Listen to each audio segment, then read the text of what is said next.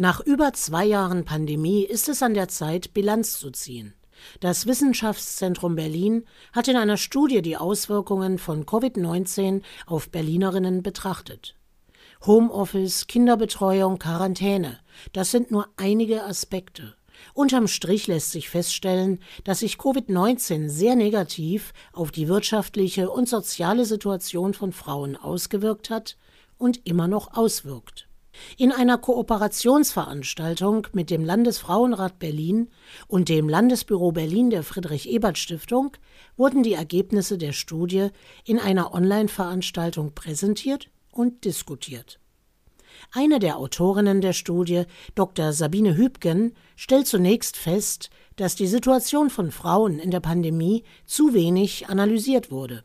Die Ungleichheiten zwischen den Geschlechtern sind nicht weniger geworden, im Gegenteil.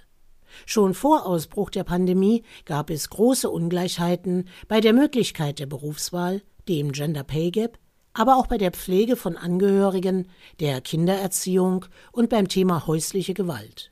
Dr. Sabine Hübgen zum Gender Care Gap. Mütter wurden hier häufig als die Managerin ihrer Familien beschrieben. Das zielt auch nochmal auf diesen Mental Load ab. Ja, ich glaube, der Spagat wird so geschaffen, wie wir Frauen eben gewöhnt sind, sowas zu schaffen. Wir machen es einfach. Wir müssen es machen. Und das, glaube ich, gilt für jede Mutter, unabhängig, welchen Beruf sie hat. Und dann wurde gleichzeitig auch noch von einer fehlenden Anerkennung für diese Fürsorgearbeit gesprochen im beruflichen Kontext. Es wurden alle nach Hause geschickt dass wir oder dass ich als Mutter danach gleichzeitig mich darum kümmere, dass das Kind jetzt Mittagessen kriegt, dass das Kind Homeschooling macht, das war so normal. Wenn der Vater das gemacht hat, da haben sie gesagt, oh, du kriegst aber viel hin. Also sozusagen die männlichen Kollegen bekommen ihre Familienarbeit explizit anerkannt von anderen Kollegen oder von Vorgesetzten. Und ein weiterer wichtiger Punkt beim Vergleich von Frauen und Männern in der Pandemie ist das Thema Arbeitszeit. Noch einmal Dr. Sabine Hübgen. Außerdem zeigen unsere Befunde, dass Frauen und Männer in Berlin ähnlich häufig von Kurzarbeit und Arbeitslosigkeit betroffen sind, aber dass natürlich für Frauen aufgrund des Gender Pay Gaps und auch des Gender Time Gaps natürlich viel stärkere finanzielle Auswirkungen haben kann und dadurch auch viel schneller existenzielle Nöte entstehen können. Auch das Homeoffice ist ein zweischneidiges Schwert. Denn wenn man die Räumlichkeiten oder die technische Ausstattung nicht hat, was wiederum in Wechselwirkung zur wirtschaftlichen Situation steht, dann hat das Homeoffice einen Boomerang-Effekt. Die Kinderbetreuung, der Haushalt, eventuell auch die Pflege von Angehörigen muss nebenbei auch noch organisiert und erledigt werden. Und das liegt bei vielen Familien in den Händen der Frauen. Welche Auswirkungen die Wohnverhältnisse dann auf das Familienklima haben, lässt sich schnell nachvollziehen. Frauen in systemrelevanten Berufen sind noch einer weiteren Verschärfung ihrer Situation ausgesetzt, wie die Studie in Interviews herausfand. Dr. Sabine Hübgen hat sich mit Frauen, die im Gesundheitssektor tätig sind, unterhalten und sehr viel Verzweiflung gespürt die kommen schon von der Belastbarkeit und von der Konzentration an die Grenzen. Und das sagen die auch. Gerade eben da, wo es nötig ist, wo dann teilweise auch 10, 12 Stunden Schichten dann gefahren werden. Die sagen, das kann man mal machen, so aus einer Not heraus, aber jetzt nicht dauerhaft. Das geht nicht. Also man braucht die Erholungsphasen, ja. Und das ist eine Stimme aus einem Berliner Krankenhaus im Januar 2021, wo eben auch schon ein Corona-Winter fast am Ende war und wirklich die Stimmung war, wir schaffen das nicht nochmal. Wir brauchen wirklich eine Auszeit. Wir brauchen Zeit, um uns zu regenerieren. Wir wollen ja auch unsere Patientinnen gut versorgen und wir wissen nicht, wie uns das gelingen soll. Die gesellschaftliche Anerkennung der Gesundheitsberufe hatte nur einen sehr kurzweiligen Peak.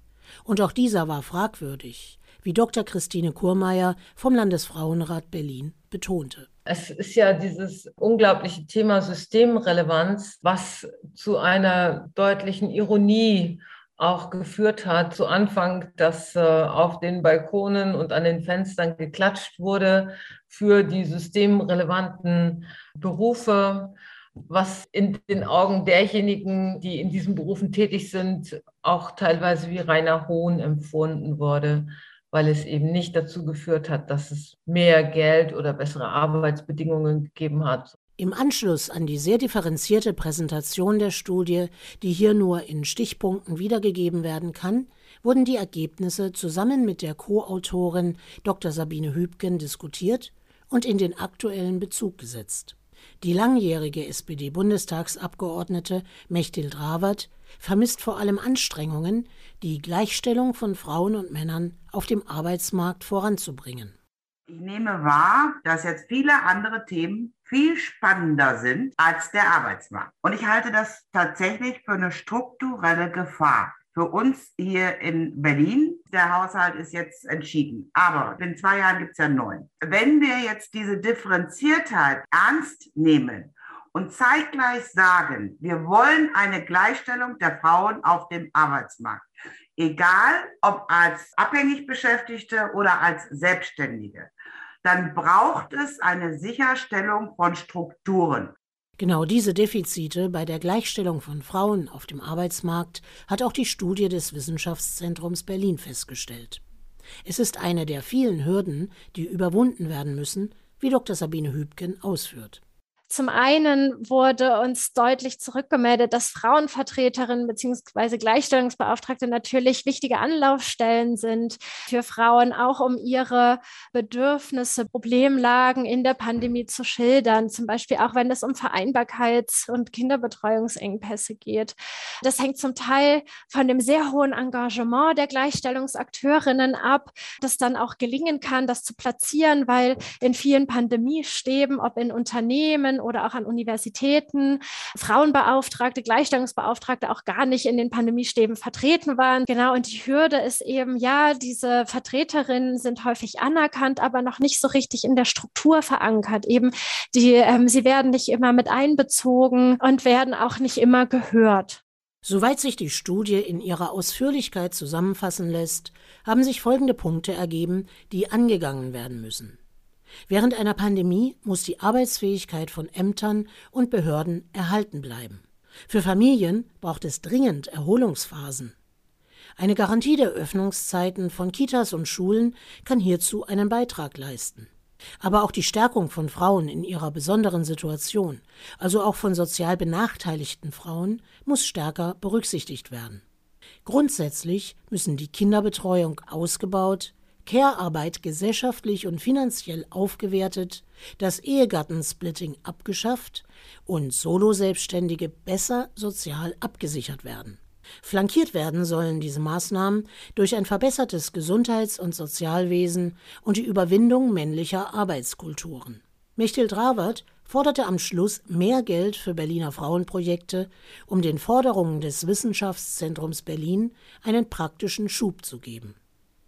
Wer sich intensiver mit der Studie zur Situation von Frauen in Berlin in Zeiten von Covid-19 befassen möchte, kann dies online nachlesen unter https bibliothek.wzb.eu slash pdf slash 2021 slash i21 minus 504 pdf